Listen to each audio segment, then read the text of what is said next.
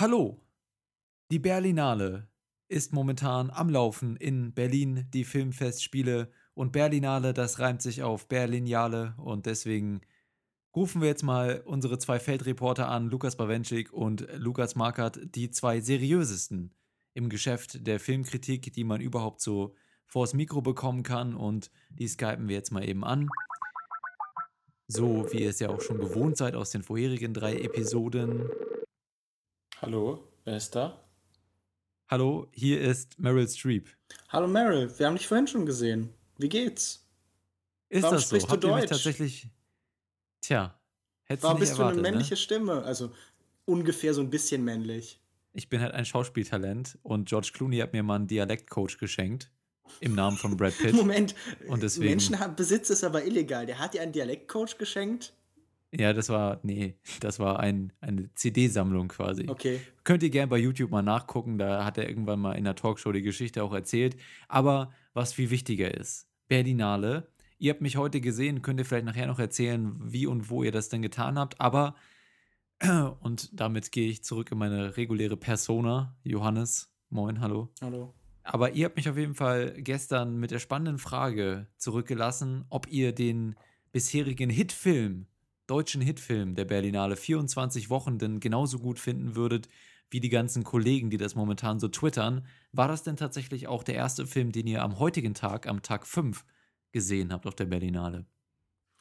Das erste, was wir heute gesehen haben, war Death in Sarajevo, Death in Sarajevo oder Mord a Sarajevo oder Smirt o Sarajevo. Oder Der Tod in Sarajevo. Das wäre dann wahrscheinlich der deutsche Titel, falls er in Deutschland hm. veröffentlicht wird. Eine französisch-bosnische Koproduktion, ähm, aber überwiegend in äh, Bosnisch gehalten, basierend auf einem Theaterstück von äh, Jacques Weber. Und äh, es ist die Geschichte eines Hotels in Bosnien, so ein bisschen heruntergekommen, mittlerweile, bei dem ein großes Treffen der Europäischen Union stattfinden soll. Ähm, und in diesem Hotel wird gestreikt durch die Mitarbeiter. Und äh, der Hotelbesitzer sieht das gar nicht gern und wirkt dem Ganzen entgegen. Und das Ganze steigert sich langsam zu so einem großen Chaos auf. Auf dem Dach wird gerade eine Fernsehsendung aufgezeigt mit äh, Moderatoren, die sich nicht ganz grün sind, beziehungsweise Gästen und Moderatoren, die immer wieder aneinander geraten. Ja, das, das Ganze ist eben äh, ein Film von äh, Dani Stanovic, der dieses Theaterstück von Jacques Weber, das sich irgendwie mit den Problemen der Europäischen, Europäischen Union beschäftigt, vor allen Dingen aber mit der Situation eben in den Balkanländern, also in Bosnien, in Serbien, in äh, Bosnien-Herzegowina und äh, so ein bisschen versucht, so einen Mikrokosmos zu schaffen in diesem Hotel und mhm. damit was über die Geschichte dieser Länder zu erzählen. Und, und wie gut funktioniert das? Funktioniert sehr solide. Man merkt den Film auf jeden Fall eigentlich zu jeder Zeit an, dass es halt auf einem Theaterstück beruht. Es ist fast durchgehend eigentlich die Dialoge, die hier im Vordergrund stehen, aber auch dieses Worldbuilding in dem Hotel ist ganz schön, weil der Film spielt nur in dem Hotel und auf dem Dach. Ist auch relativ schön gefilmt, gibt immer so Longtakes, wo man dann den Personen von hinten folgt, wie sie durchs Hotel laufen. Mhm. Insgesamt wieder ein sehr solider Film, wie wir schon etliche auf der Berlinale hatten. Mhm. Mich hat es tatsächlich irgendwie so ein bisschen an sowas von Aaron Sorkin erinnert, mit viel Walk and Talk und viel so schnellen Dialogen, aber halt nicht ansatzweise ja, auf demselben Niveau. Ähm, ein paar ganz nette humoristische Einlagen. Lange und relativ detaillierte Diskussionen über die äh, Geschichte des Balkans und über die Geschichte der Ermordung von Franz Ferdinand und mhm. ähm, man mhm. sollte zumindest ansatzweise firm sein in der Geschichte des mhm. osteuropäischen Bereichs. Also es kann auf jeden Fall nicht schaden, wenn man aus diesen Gesprächen mehr rausziehen möchte als so ein Antagonismus zwischen verschiedenen Fraktionen und wie der sich darstellt.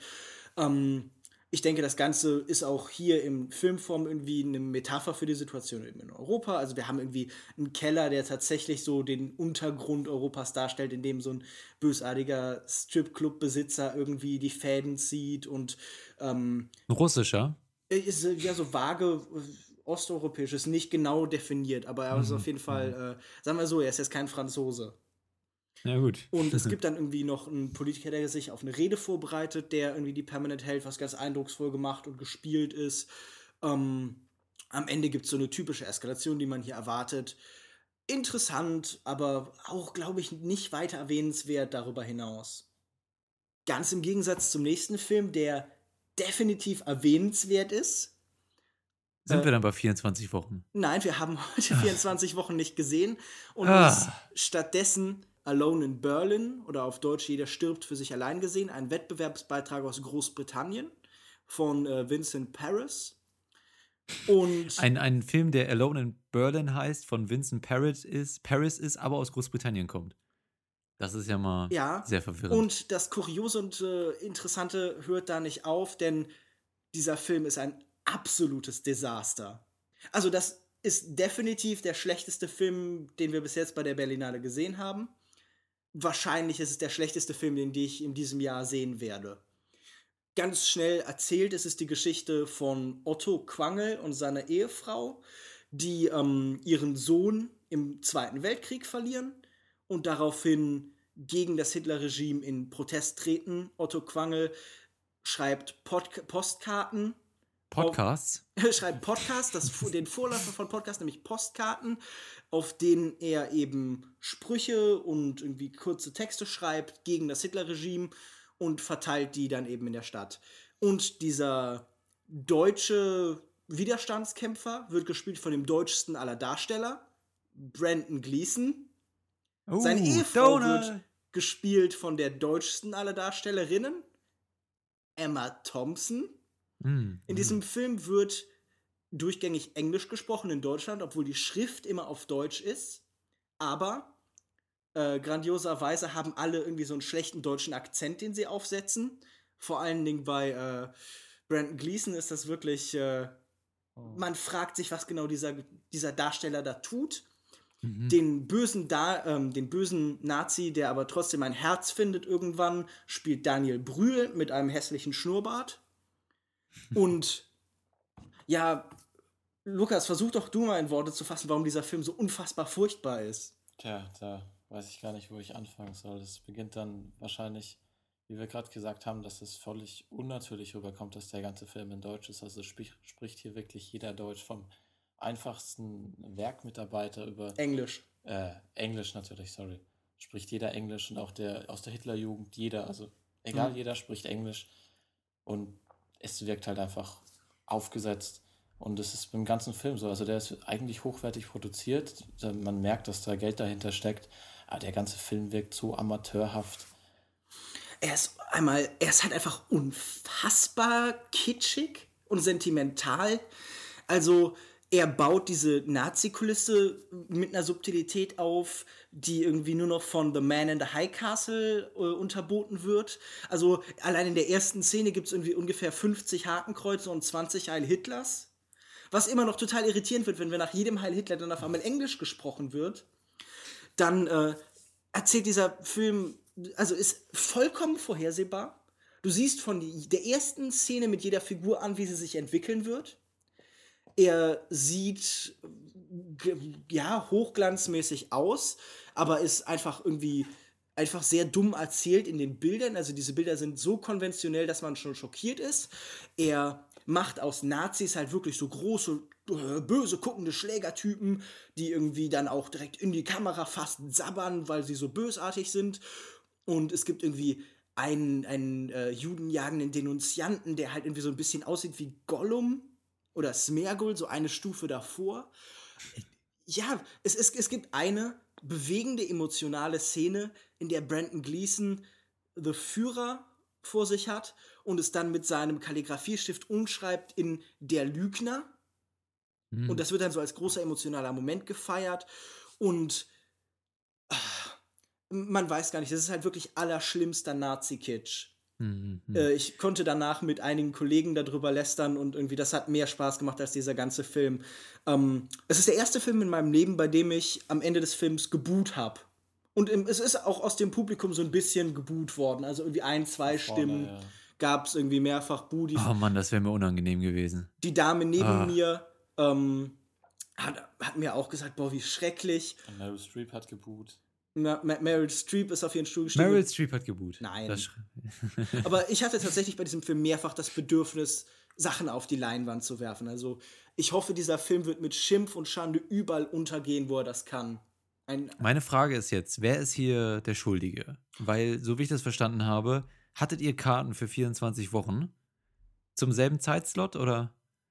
äh, ja, Und- ungefähr. Und habt euch dann für diesen Film entschieden? Wer ist hier, also wer, Äh, da muss sich einer Vincent extrem- Paris und der Film. Also, Es der, ging jetzt um die Entscheidung, oder? Ja, nee.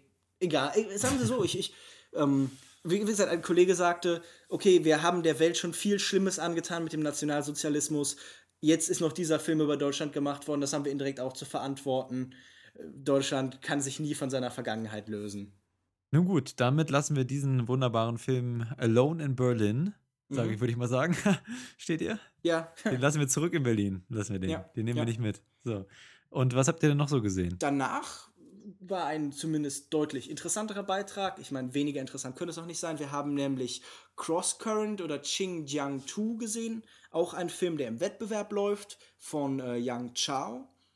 Es ist eine Art Road-Movie, nur dass der, die, die Road keine Straße ist, sondern eben der Yangtze in China. Und die Hauptfigur Captain Gao Chung fährt mit einem Schiff eben diesen ganzen Fluss entlang, irgendwie eine Art Lieferung. Wir wissen nicht genau, was das ist. Es wird nie so wirklich erklärt. Es geht um Wobei Fisch irgendwie. Also. Ähm, und diese Reise wird auch gleichzeitig zu so einer Art spirituellen Reise für ihn. Er hat vor kurzem seinen Vater verloren und scheinbar scheint ihn der Geist seines Vaters auch noch weiter zu verfolgen. Er hat eine Geliebte, Anlu, irgendwann vor einer Weile verloren. Das wird nicht genau so klar, die ihm jetzt wie eine geisterhafte Erscheinung irgendwie durch China zu verfolgen scheint. Ähm, er hat irgendwann ein Gedichtband gefunden und trägt regelmäßig diese Gedichte vor und der Fluss und diese Reise werden so eine Art Metapher dafür, dass er sich mit seinem eigenen Leben auseinandersetzt und durch China reist und in sein Innerstes und ja, es ist ein sehr introspektiver, spiritueller Film sicherlich auch, sehr schwer greifbar. Natürlich auch mit der Trauer am Anfang von seinem Vater, der gestorben ist. Genau, also irgendwie das es, es Ich dürfte das so ein war ja am bisschen. Anfang der Aufhänger mit dem Fisch. Ja. Ansonsten natürlich sehr schöne Bilder hier. Ich glaube, das ist das, was am meisten hängen geblieben ist. Ja. Mit wirklich unglaubliche Aufnahmen. Und ja, die Story ist schwer greifbar. Das, ich habe auch irgendwann ein bisschen ausgeschaltet, bin gar nicht mehr so richtig mitbekommen. Ja, ich, ich muss auch sagen, dieser Film ist wirklich total schwer einzuordnen, weil er hat dann lange Sequenzen, wo man nicht weiß, ob das jetzt Rückblenden sind. Ähm, der, der Zeitfluss scheint nicht so ganz stringent zu funktionieren, sondern es wirkt sehr sprunghaft und alles passiert gleichzeitig und, und ja, also es ist auf jeden Fall ein sehr abstrakter Film. Er erzählt keine klassische, geradlinige Geschichte.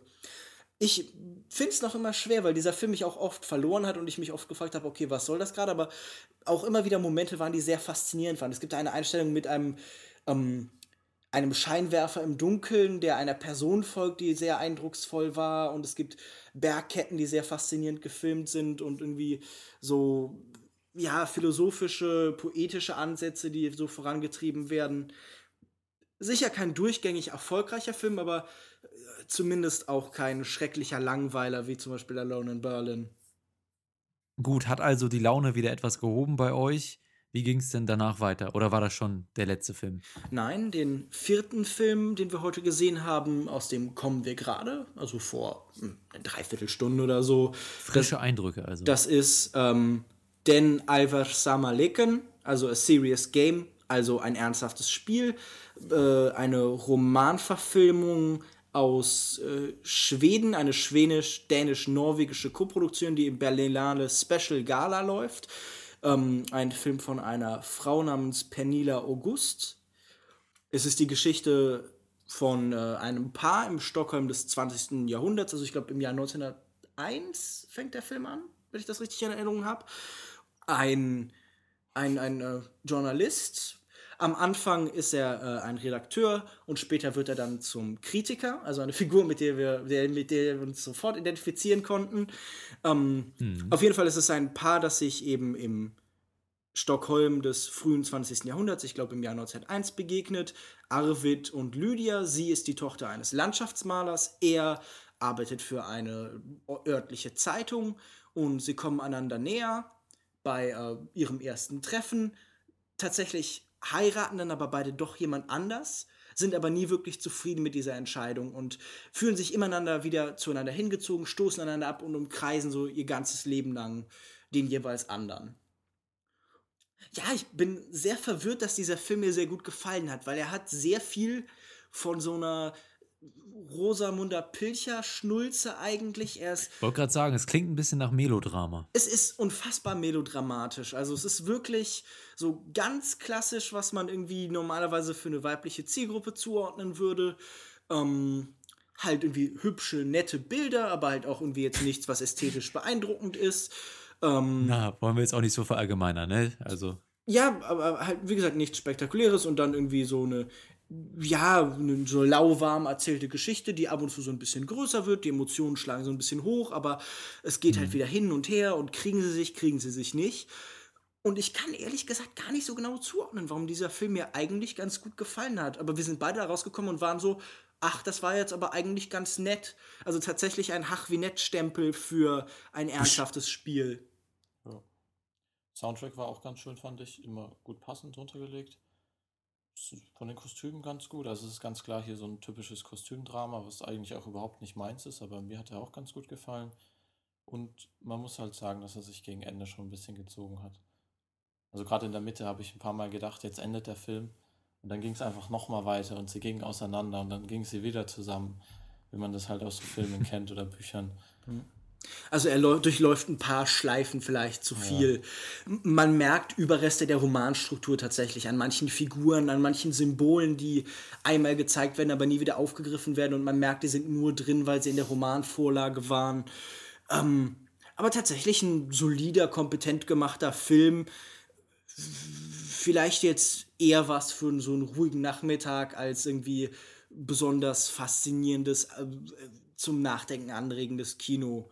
vielleicht hat euch der Film ja ganz gut gefallen, weil die Schauspieler auch das gut rübergebracht haben, die Chemie gestimmt hat und so. Äh, doch, also auf, Zwischen jeden, den beiden? auf jeden Fall. Also ein schönes, romantisches, gut ge gespieltes Kostümdrama. Ist doch auch ganz nett. Ja. Und äh, wir werden als nächstes jetzt eben noch einen letzten weiteren Film angucken, und zwar Reminder, Reminder. der angepriesen wird im Berlinale Programm als ein surreales Vexierspiel und das äh, klingt doch vielversprechend. Na gut, aber nicht, dass ich morgen wieder anrufe und ihr sagt mir, ihr habt einen anderen Film gesehen. Ne? Wir also diese leeren Versprechungen will ich nicht länger dulden. Wir haben, glaube ich, jetzt heute Abend keine andere Option mehr.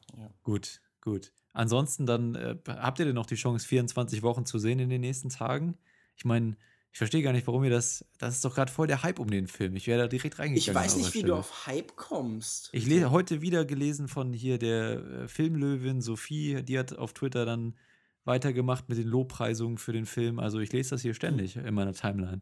Das ist aber auch extrem kontrovers. Also wir, Wir haben hier so genauso viel Negatives wie Positiv mit. Also extreme Hm. Ausreißer nach unten und nach oben. zum Beispiel in verschiedenen Kritikerspiegeln ist der extrem schlecht weggekommen. Hm.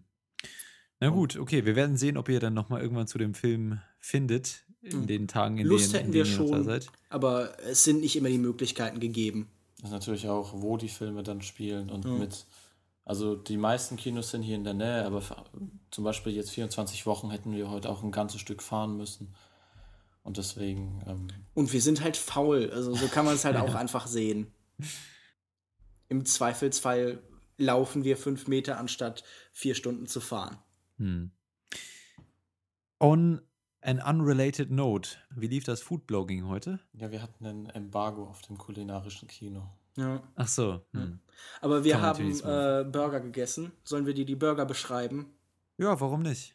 Ich habe aus Versehen Bacon mit drauf bestellt. Ich wollte keinen Als Bacon. Vegetarier, ja. Ja. Gute Wahl. Es Und hast du auch mitgegessen aus Versehen oder hast du es noch rechtzeitig bemerkt? Nee, auf jeden Fall waren es ganz, ganz solide Burger, ganz solide Pommes, kann sich nicht beschweren. Ja. Wollt ihr Werbung machen? Wo habt ihr es denn gegessen? Hasia Burger, äh, Mall of Berlin. Mhm. Mhm. Kein Meisterwerk, also soweit das zu empfehlen würde ich jetzt nicht gehen. Gut, gut. Und dann bleibt natürlich noch der ob obligatorische Themenpunkt offen. Meryl Streep Watch 2016 auf der Berlinale.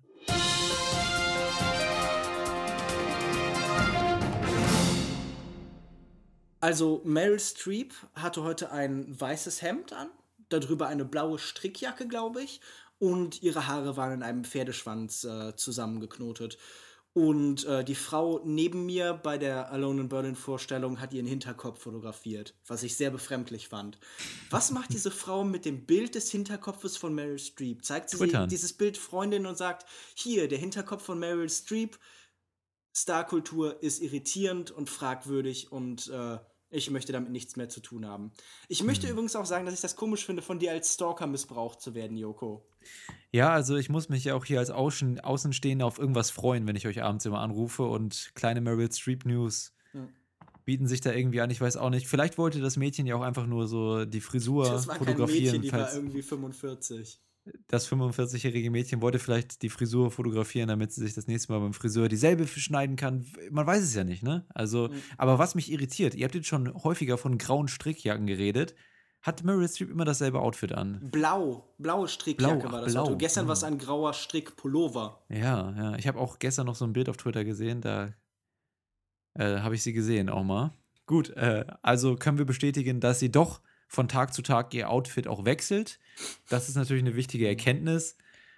Lesen Sie die wichtigen, spannenden Promi-News in dem tollen neuen Gala-Magazin Long Take. Eure Stars, Sternchen und Promi-News. Vielleicht machen wir da demnächst mal eine neue Podcast-Sparte auf, Mhm. ne? Kleine, kleiner Ableger vom Long Take Podcast. Long Sleeve Podcast vielleicht. Ha, ha, ha. Und mit diesem sehr, sehr amüsanten Witz beenden wir die heutige Berichterstattung von Tag 5 auf der Berlinale. Lukas Bawenschik, Lukas Markert, wie ist denn die Stimmung so? Jetzt, äh, wir gehen morgen in den sechsten Tag, sind jetzt quasi äh, auf der zweiten Hälfte, fast schon auf der Zielgeraden. Wie ist die Stimmung momentan? Wir warten immer noch auf den Film, der uns wirklich mitreißt und begeistert. Also bis jetzt. Also, wir haben uns sagen lassen, der Wettbewerb ist dieses Jahr wohl tatsächlich besser als sonst. Und wenn das so ist, dann bin ich froh, dass ich in den letzten Jahren nicht auf der Berlinale war. Aber habt ihr denn so schon so viele Wettbewerbsfilme gesehen? Ja, ne? Oder? Oder habt ihr jetzt eher, eher so in den Spartenkategorien geschaut? Ausgelassen, Hm. die aber im Nachhinein, also laut einigen Kritiken auch nicht besonders gut waren. Hm. Und es folgen natürlich jetzt noch einige Wettbewerbsfilme, aber ich denke, das Beste, was wir gesehen haben, haben wir war abseits des Wettbewerbs. Ja, also tatsächlich haben wir das, den besten, bis, ich würde sagen, den interessantesten Film fand ich bis jetzt tatsächlich ähm, entweder L'Avenir von Mia Hansen Love, der im Wettbewerb lief, oder eben äh, der Nachbar, nach, der Nachbar, Der Nachbar. der Nachbar, der im äh, Lola-Bereich des Wettbewerbs ist. Es werden ja auch immer hier die No- Lola-nominierten Filme, wie zum Beispiel Vier Könige oder Die dunkle Seite des Mondes gezeigt. Oder Ah. Honig im Kopf. Ah. Ah. Ah. Läufst mir noch ganz eiskalt den Rücken runter auf einmal. Gut, also äh, die Stimmung ist also ein bisschen gedrückt, würde ich sagen, aber vielleicht äh, bietet Kommt der morgen morgige Tag ja genau positive Überraschung und äh, da werdet ihr dann morgen wieder von berichten, wenn ich euch anrufe und bis dahin wünsche ich jetzt noch viel Spaß im Kino mit äh, Reminder und bis morgen. Bis morgen. Tschüss. Tschüss. Wie sagt man eigentlich Tschüss in Berl auf Berlinerisch? Tschüsse. Nee, das war nix. Verpiss dich, du Arschloch. Gut, bis morgen. Ciao. Tschö.